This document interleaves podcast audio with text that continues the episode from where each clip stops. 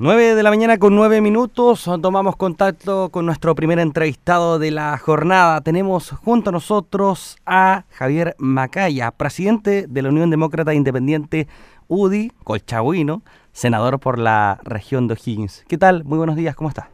Hola Eric, me gustó eso de la presentación ahí, que uno lo reconozcan como colchagüino, porque la identidad de las personas es importante y eso a mí me define. Y si tengo una palabra que para definirme, es esa. Exactamente, a mí, a mí no me gustaría que no me digan osorninos, si es lógico. eso es, eso es, pues, la gente de esta región es tan, tan especial, tan bonita. Estoy muy contento acá porque además eh, lluvia, vida, estamos, estamos contentos. Hemos tenido una buena jornada ayer eh, con la gente de la U y nos hemos juntado con distintas personas también no solamente desde el punto de vista político, con gente de la sociedad civil, gremios, sindicatos, personas que están preocupadas del devenir de lo que está pasando en Chile, la convención, lo, que está ocurriendo con el gobierno, hartas cosas. Pues. Ya vamos, con, una buena jornada. Ya vamos a hablar de eso.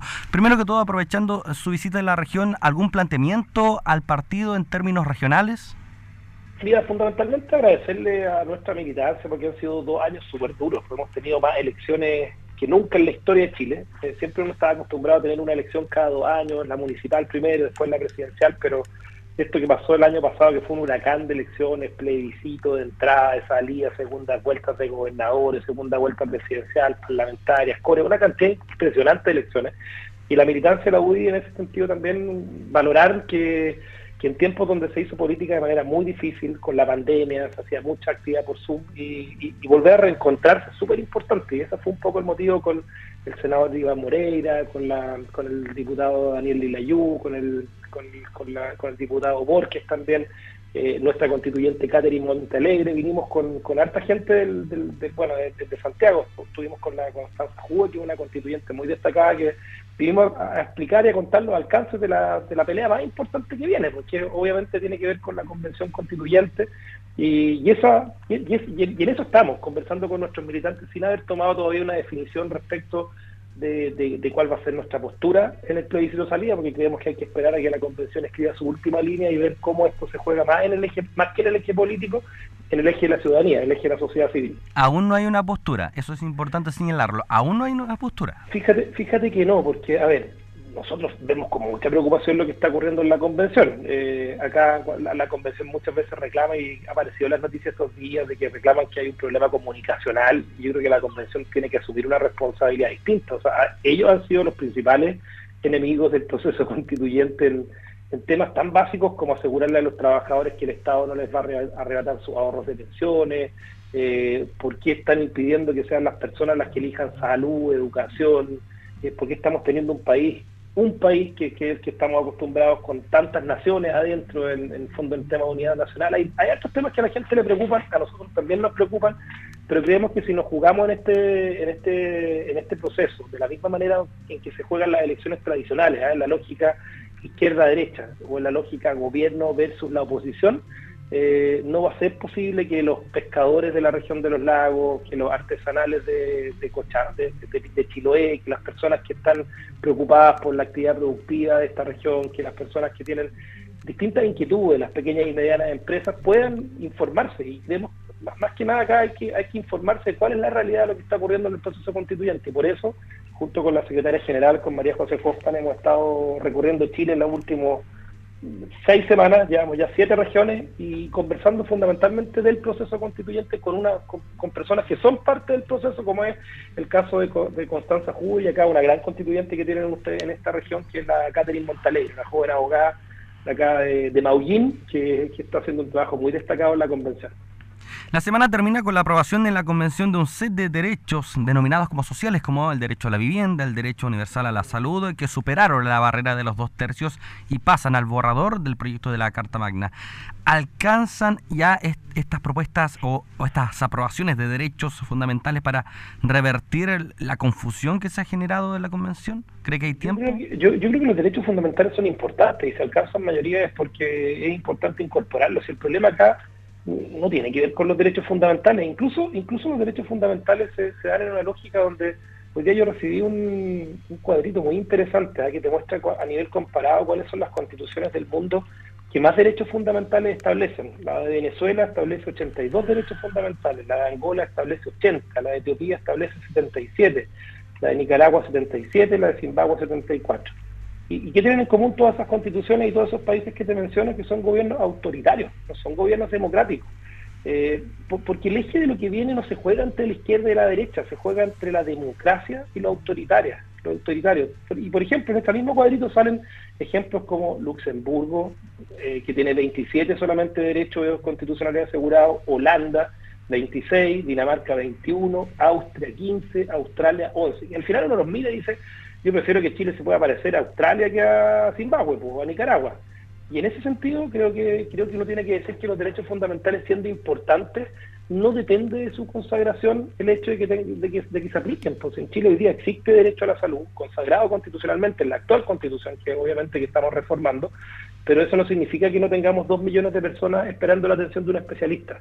Chile, y Chile, y tenemos un problema grave en eso. Chile, Chile hoy en día, según usted como presidente de la UDI, ¿tiene algún parecido con algún país en la actualidad? ¿Qué me gustaría parecer? ¿A qué país me gustaría? No, hoy en día Chile, ¿a qué país se parece? Chuta, Chile está, transitando, a mi juicio, riesgosamente a, lo, que es el devenir de este continente. Históricamente Latinoamérica ha sido un continente donde eh, la, democracia ha sido media frágil, donde se han instalado caudillos en algunos países, donde el, el populismo incluso se ha ido asentando. Eh, yo, más, que parecido, yo creo que Chile siempre se destacó en los últimos 30 años por ser un país que en el contexto latinoamericano destacaba y nos miraban desde afuera, desde Europa, fuimos los primeros en, firmar tratados de libre comercio con países desarrollados. Eso no significa que Chile no tuviera desigualdades, eso no, significa que nuestro país no tuviera profundos temas que resolver en materia de pensiones, en materia de salud, en materia de educación, de acceso a la educación, de acceso a la vivienda. Eh, por supuesto, hoy día tenemos un problema gigantesco que es el tema de la delincuencia y cómo se ha, se en ese, problema también el fenómeno de la inmigración. Pero, pero, pero yo, creo que uno tiene que compararse, compararse en el contexto latinoamericano y yo, yo espero que Chile supere eh, estos últimos años donde en el fondo ha, tendido a latinoamericar, latinoamericanizarse. Y yo creo que eso es algo que no puede ocurrirnos. No, no puede ocurrirnos, tenemos que los buenos ejemplos. La idea es que Latinoamérica entera llegue a ser un, continente, eh, una unión de continentes excelente, como Europa, como Oceanía en su momento, eh, Norteamérica, que, no vaya para abajo que no vaya para abajo, que tire para arriba, no depende 100% de nosotros, por supuesto, mm. depende también mucho de los vecinos acá, los, vecinos han tomado la, tuvieras la política peruana hoy día con un presidente. No, terrible. mira, y que, es parecido además al, tipo de congreso, al tipo de política que se pretende instalar en la convención, ¿eh? con un congreso unicameral. Acá no se trata de defender el Senado por el hecho de que haga buenas leyes, sino que se trata de tener contrapeso, eh, no concentrar el poder total en un órgano que puede subir y bajar un gobierno generando inestabilidad permanente. O sea, eh, los argentinos hoy día no lo están haciendo mejor, un país que yo no sé si toda la gente maneja el dato, quizás acá en el sur que tienen alto contacto con los argentinos, hace 70 años atrás Argentina era de los cinco países más ricos del mundo. Hoy día tiene un 40% de pobreza. O sea, yo creo que al final uno tiene que mirar también cuando malos gobiernos toman malas decisiones, eso termina impactando a la gente. Y, nosotros, hoy día, eh, nuestra preocupación ni siquiera pasa por el gobierno del presidente Gabriel Boric. Somos oposición, somos una oposición respetuosa, distinta a la que fue el, presidente Boric cuando le tocó hacer oposición. No vamos a pagar con la misma moneda, pero sí tenemos una preocupación por lo que está ocurriendo en el proceso constituyente y que esperamos que la gente, sin campañas del terror, ¿eh? sin, sin, sin acá estar inventando, acá no se trata de un problema comunicacional, se trata de que la gente se informe de lo que está ocurriendo eh, y que se cumplan las expectativas, porque, a ver, acá hay un 80% de chilenos que votó a prueba hace un año y medio. Eh, y, eso hay que reconocerlo como un proceso que partió, que, que no la, nueva constitución se tiene que escribir igual, eh, tiene que ser una nueva constitución que una, que no divida a los chilenos, y eso, lamentablemente, esa expectativa, esa buena expectativa que tenía el 80% de los chilenos que votó a prueba, se estrelló contra una convección que que está súper ideologizada, que cree saberlo todo por encima incluso de la evidencia y la experiencia de lo que funciona en el mundo y, de cientos de especialistas que tocaron la puerta para ir a contar cómo se tenían que hacer políticas públicas y fueron despreciados, incluso iniciativas de ley eh, o de norma, como fue el tema del Comicata No, que fue la con más firmas ciudadanas, fueron rechazadas. Pues yo creo que eso es un poco lo importante de ir entendiendo, porque hoy día además también empieza a bajar en las encuestas en la convención. y un 58% de los chilenos ya no se sienten representados por la convención. Exactamente. Bueno, usted me dijo que eh, iban a estar atentos a cómo avance esta convención. Faltan cinco meses aún para septiembre y que no han decidido si estar en, con la bandera del rechazo o del apruebo. Em, entonces, por lo mismo, nos está trabajando en una campaña orientada al plebiscito de salida. Pero si llegara a, salir el, rechazo eh, y también en una segunda vuelta posterior a los arreglos que se le podrían hacer también, eh, ¿Cómo actuaría la UDI con la constitución actual que se tiene?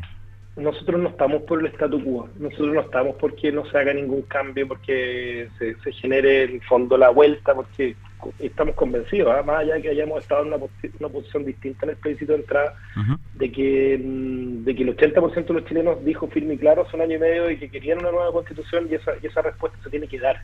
Eh, acá se ha hablado mucho de la tercera vía ¿eh? y, hay que ver cuáles son los caminos que, hablan esa que abren esa tercera vía para tener una nueva constitución eh, que garantice derechos fundamentales, que establezca en Chile una democracia con contrapeso, donde el Poder Judicial juega un rol súper importante en equilibrio de fuerza y se llama Poder Judicial, no se llama Sistema de Justicia, que desde tiempos del inicio de la República acá en Chile en las democracias del mundo se tienen tres poderes del Estado, el ejecutivo, el legislativo, hoy día también se está generando un cambio ahí, que el, legislativo se pretende que sea solamente una cámara con, con todos los poderes, como ocurre fundamentalmente en modelos comparados latinoamericanos, como el caso de Perú, como el caso de Bolivia, como el caso de Ecuador, y bueno, y obviamente el Poder Ejecutivo que va a tener harto, harta, harta concentración de poder en el modelo que se está dibujando en la Convención. Y para nosotros es importante que sí se establezca una nueva, una nueva constitución que recoja los principios democráticos, no de la izquierda o la derecha o el tipo de modelo económico, eh, el rol privado obviamente que para nosotros es muy relevante, el emprendimiento, el rol de la familia, pero, pero, pero sin tanta ideología metida en, el tema como ha sido el caso de la convención. Hablando del rol del Congreso, del cual usted también me, me pone en tabla, ¿cuál es eh, el plan legislativo que tiene la UDI en este año por lo menos? ¿Tienen carpeta algún proyecto de ley? Para nosotros es importante participar activamente en dos proyectos de ley que se están discutiendo que creo que van a ser los más relevantes en términos de señales de recuperación económica. Hoy día los chilenos están súper preocupados por el costo de la vida. Yo ayer conversaba con, gente de gremio, de sindicatos, y me decían, o sea, jefe, acá estamos con un problema de que el, el litro de aceite está costando más de 3 lucas, 4 lucas en algunos casos. Estamos con el costo de la vida que ha aumentado. Eso tiene que ver con, cómo se generó lamentablemente un exceso de liquidez, estuvo el tema de las ayudas del Estado, estuvo el tema de los retiros. Lamentablemente estamos en, un, en una situación súper compleja y por eso hay dos proyectos de ley que para mí son relevantes. El primero, la reforma tributaria, que tenga un eje no de concentrar más riqueza o más, más poder en unos pocos, sino un eje de que el Estado cuente con las herramientas de, de ir en ayuda, de hacer política social y, que esa, y que esa recaudación obviamente no impacte la, actividad económica de, de, las regiones. es súper importante con un énfasis sobre todo en la región.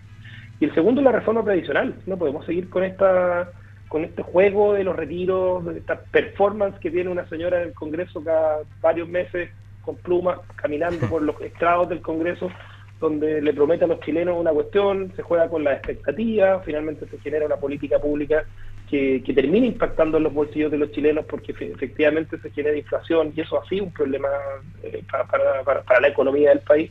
Así que nosotros creemos que sí se puede, sí se puede, ahí es que yo lo digo también, sí se puede tener una política permanente de retiros, pero con una reforma previsional que establezca un aumento de la cotización, que, establezca la propiedad de lo, de lo que se cotiza para los trabajadores chilenos, para que sean dueños de sus fondos de pensiones, eh, y con excepcionalidad, como existe en otros países, en legislaciones comparadas, que se pueden hacer retiros para adquirir vivienda, pago de deuda. Lo que ocurre hoy día con pensión de alimentos es una, una discusión súper interesante, porque tenemos mm. a muchas personas que ven como su, su ex marido, los padres de sus hijos no les pagan las pensiones de alimentos, eso es un problema gigantesco. Así que también hay creo, en esos dos temas, si usted me pregunta, yo creo que en la reforma tributaria y la reforma previsional, y hemos generado además comisiones temáticas en el partido para trabajar esos temas. Economía, estamos trabajando también con una comisión de salud, estamos viendo el tema medio ambiente, estamos con alto trabajo y recorriendo y conversando con nuestro partido a lo largo de Chile y con, y con la gente también que está preocupada más allá de que sean militantes o no por el devenir de la convención. Esa es la idea, esa es la idea. Bueno, el presidente Boric eh, ayer en Coquimbo dijo que hay un llamado de los parlamentarios que yo comparto de ponerle urgencia a la reforma previsional, algo en común que tienen con la oposición. Y segundo, es bueno que me diga este tema de los retiros, que es una mala política pública instalada en nuestro país, porque van a seguir. Quinto, sexto, se rechazó el cuarto, se rechazó el quinto, se va a rechazar quizás el sexto, pero va a seguir. Por lo cual parece que se necesita poner en tabla una idea permanente y que va, a aparecer con algunos puntos que me ponen en relación con em, el proyecto alternativo del gobierno. Sí, a mí, a ver, a mí me hace sentido y esto estamos disponibles a conversar, por ejemplo, con el tema de pago de pensiones de alimentos. Uno, uno, no se puede negar a la realidad de que hay miles de mujeres en Chile que sufren este drama permanente, un devenir por los tribunales, eh, y creo que eh, si se puede generar ahí una, una, herramienta es importante, pero de nuevo, Eric, esto tiene que ir de la mano eh, con dejar de jugar con las expectativas de los chilenos, que ven ahí en el circo romano del Congreso, en los matinales, cómo se dan para lado y lado los argumentos, y, curiosamente los argumentos que hoy día entrega el gobierno el presidente Boric son, al, pero al revés, o sea, uno le pone play a los argumentos que entregaban eh, hace cuatro o cinco meses atrás cuando era parlamentario Gabriel Boric, Camila Vallejo, Giorgio Jackson, y uno dice, bueno, por eso los políticos pierden credibilidad por lo menos nosotros hemos tenido una, una, actitud bastante estable en el tiempo, con algunas excepciones, por supuesto, parlamentarios que han votado diferente, pero, pero, pero nosotros nuestra posición y la coherencia en política es algo que, más allá de que pague o no pague, pero para mí por lo menos es importante cuando uno hace política que haber sido coherente. Y, lo que te digo en términos de los retiros, necesitamos mejorar las pensiones en Chile, necesitamos aumentar la cotización, hay, hay consenso desde muchos años de que un 10% de cotización previsional es absolutamente insuficiente y que tenemos que ser capaces de generar una herramienta como ocurre en legislaciones comparadas como Australia u otros países, donde sí se permite para situaciones como el tema de las pensiones de alimentos, el costo, la adquisición de vivienda, deudas ocasionadas con, con, temas de salud, enfermedades terminales. No tiene sentido que una persona que está con una enfermedad terminal no pueda tocar sus fondos de pensiones y aprovechar su plata. O sea, en el fondo, eh, y en el concepto de derecho de propiedad, de que las platas son de los chilenos, eh, no el 10, no el 20, no el cuarto, el quinto retiro, toda la plata es de los chilenos, pero hay que entender cómo regular para que esa plata que es de los chilenos redunde también en que cuando esas personas lleguen a la vejez tengan una buena pensión. ¿La FP es la mejor opción de oligopolio o eh, se necesitan más opciones? Yo creo que hay que tener más opciones. Yo creo que hay que tener libertad de elegir. Eh, si alguna persona cree en, que un ente estatal le puede permitir solucionar sus problemas, bueno, eh, que esté dentro de las opciones, dentro del abanico. si una persona piensa que la AFP, con las rentabilidades que muestran históricamente, con sus limitaciones y todo lo que, bueno, podrá elegir la AFP si otra persona tiene la definición de que acá hay otros instrumentos, hoy día el mundo de la economía con las eh, empresas de fintech, con lo que significan alternativas del mercado financiero, es muy variado. Y yo espero que, dentro de la reforma previsional exista variedad de opciones para, para, para, que los chilenos puedan optar también a la herramienta que, más se adecue a su, a su sistema. Quizás la FP como nombre, ¿eh? incluso como marca, yo creo que está superada y hay que ver de qué manera somos capaces de generar una alternativa diferente que priorice la libertad de elegir de los chilenos y que priorice que las personas que más cotizan, que, son capaces de, tener su plata, son propietarios de su plata. Eh, yo creo que eso es súper importante también y que obviamente hayan instrumentos solidarios para que el Estado vaya en ayuda a aquellas personas que no fueron capaces de juntar plata para la jubilación. Vamos a hablar del presidente Gabriel Boric, eh, que tiene una desaprobación según las encuestas durante el primer mes de eh, gobierno. Quizás, no sé si preguntarle por su opinión respecto a, su mandato. Supongo que la bancada en algún momento se va a reunir con el presidente, como lo hacen todas las bancadas. ¿Algún previo mensaje hubo consejo al mandatario de, de su primer eh, tras su primer mes de gobierno o a sus ministros incluso para llevar bien eh, eh, este, este país? Sí, mira, el primer consejo es dejar de lado la soberbia y ocupar este primer mes como aprendizaje. Eh, yo hemos, hemos dicho, ahí se lo hemos señalado al gobierno que cuéntanos con nosotros para sacar adelante temas que son importantes para Chile, pero al, gobierno y particularmente al Partido Comunista y el Frente Amplio les ha pasado un poco la cuenta el rol poco constructivo que tuvieron hace pocos meses atrás como oposición al gobierno del presidente Piñera si, yo fuera parte del gobierno, me da un poco de poder ver cómo el gobierno de Chile, el Estado de Chile en realidad, no sé si usted lo vio, pero ha sido reconocido por organizaciones de ciencia en todo el mundo, eh, cuando y los propios personas que hoy están en el gobierno acusaron incluso de criminales a la autoridad de salud, o salieron a desacreditar cada decisión, acusaron constitucionalmente al ex ministro Figueroa, ¿recuerda usted?, por impulsar la apertura de los colegios, al ministro Pañalich por el tema de, lo, justamente el manejo de la pandemia yo creo que el gobierno necesita tener una agenda. eh, en los temas más importantes y de repente parece no tenerlo. O sea, en esta semana en las regiones acá al lado, en las regiones de Biobío y en la Araucanía, tuvieron otra ola de violencia, frente a la cual no hemos escuchado al gobierno ni defender a sus víctimas, ni condenar con fuerza, ni tampoco saber cuál va a ser la hoja de ruta para enfrentar este problema. O sea, tomaron la decisión de terminar el estado de excepción, pero bueno, ¿y la alternativa, el diálogo? ¿Dónde está el fruto de aquello? Esta semana se terminó el estado de excepción en el norte. ¿Cuál es desde ahora el plan para enfrentar la inmigración descontrolada que tenemos? Creo que la policía militar se va a mantener, no sé cómo, pero pero leí por ahí que a pesar del fin del estado de excepción se va a mantener algún contingente, por lo menos en el norte, pero en el sur no hay respuesta, eso sí estamos claros. Sí. Sí, pero fíjate que ah, no vamos a ser nosotros quienes les vamos a... Si nos piden ayuda la vamos a dar, pero no vamos a ser nosotros quienes les digamos cómo, cómo gobernar, porque ellos asumieron esa responsabilidad y tienen la obligación ahora de cumplirla por las expectativas que hay sobre los hombros del, presidente Boric y, del resto de los ministros. Nuestra tarea, nuestra tarea como oposición sí puede ser, lo que estoy haciendo ahora, es advertirles que los chilenos están perdiendo un poco la paciencia, eh, exigirles una hoja de ruta concreta para enfrentar la violencia, la delincuencia, y creo que son los problemas más importantes hoy día que se enfrentan sobre todo en la zona central de Chile, la migración ilegal y particularmente la economía, cómo somos capaces de enfrentar el alza de precios que afecta especialmente a las familias de clase media y las familias más vulnerables de todo Chile. ¿Cree que fue, eh, cree que fue una mala táctica del presidente primero dar a conocer a sus ministros y que ellos tomen el palco, la palestra de todo lo que estaba pasando y después él yo creo que el presidente tiene que involucrarse directamente. Inmediatamente. sí, directamente, porque, porque tú ves lo que ocurre, lo que le ocurrió con la ministra Fischer. Sí, a eso iba. Persona que, una persona que, mira, a mí, a mí me acordé, yo me acordé mucho en esa semana con, con lo que era Ike Fischer como presidente del Colegio Médico, una persona que desde la galería del Colegio Médico, digo con alto respeto, pero criticaba así un poco, con poco rigor científico, técnico, las decisiones que se tomaban en materia del manejo de la pandemia. Y chuta, y, eso, es como el mismo estilo que ocupó para sin información, además echándole la culpa a una funcionaria del, del gobierno muchos años eh, respecto a lo que había ocurrido con estos aviones de, de migrantes que, supuestamente habían vuelto. creo que el presidente Boric tiene una responsabilidad de ir tomando más el timón. Yo tengo, he tenido conversaciones con él eh, le he transmitido nuestra inquietud, nuestra preocupación y obviamente él va a contar con nuestra colaboración si somos capaces de sacar adelante una agenda común.